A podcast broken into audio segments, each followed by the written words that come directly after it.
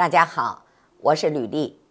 今天呢，我主要来给大家谈一谈我们肾脏息肉和肾脏膀胱肿瘤高危的一个综合望诊。那大家可能啊都知道，那么息肉它是有恶变的可能的，特别是腺状瘤啊，它是容易恶变的。所以呢。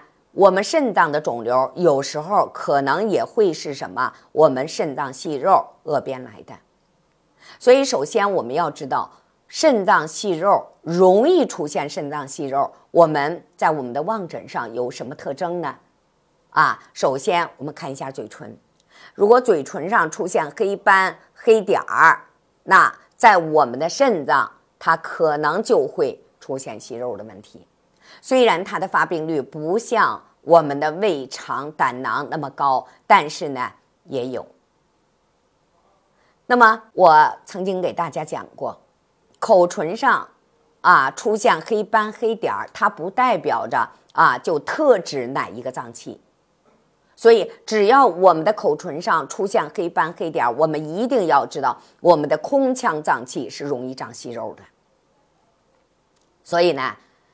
口唇有斑点，不见得你就是肾脏容易长息肉，但是呢，肾脏息肉可能就会在我们的口唇上出现斑点。那肾脏和膀胱肿瘤高危呢？那我们首先我们在手诊上我们要找它的位，肾脏它在哪个位置呢？在我们生命线的上三分之二、下三分之一交界的这个位置啊，基本上就是我们的肾区。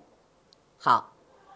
在这个位置，如果出现了深色的、凸起的、边缘不清的斑块和斑点，那就预示着可能这个里边会出现肿瘤的问题了。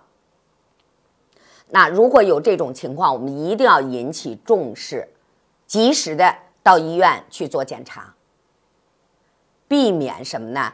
将来出现大的问题。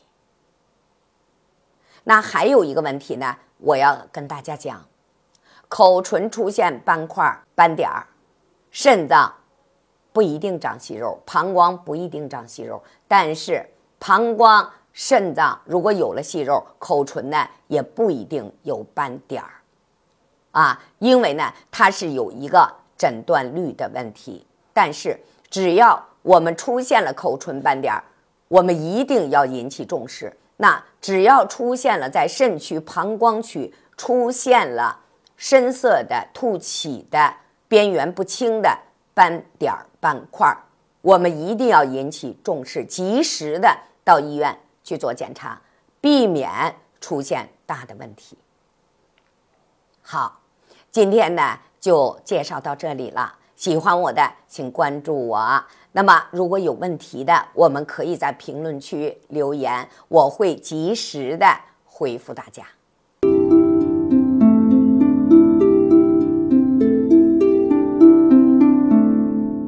我扮江南 style，江南 style，我我我我我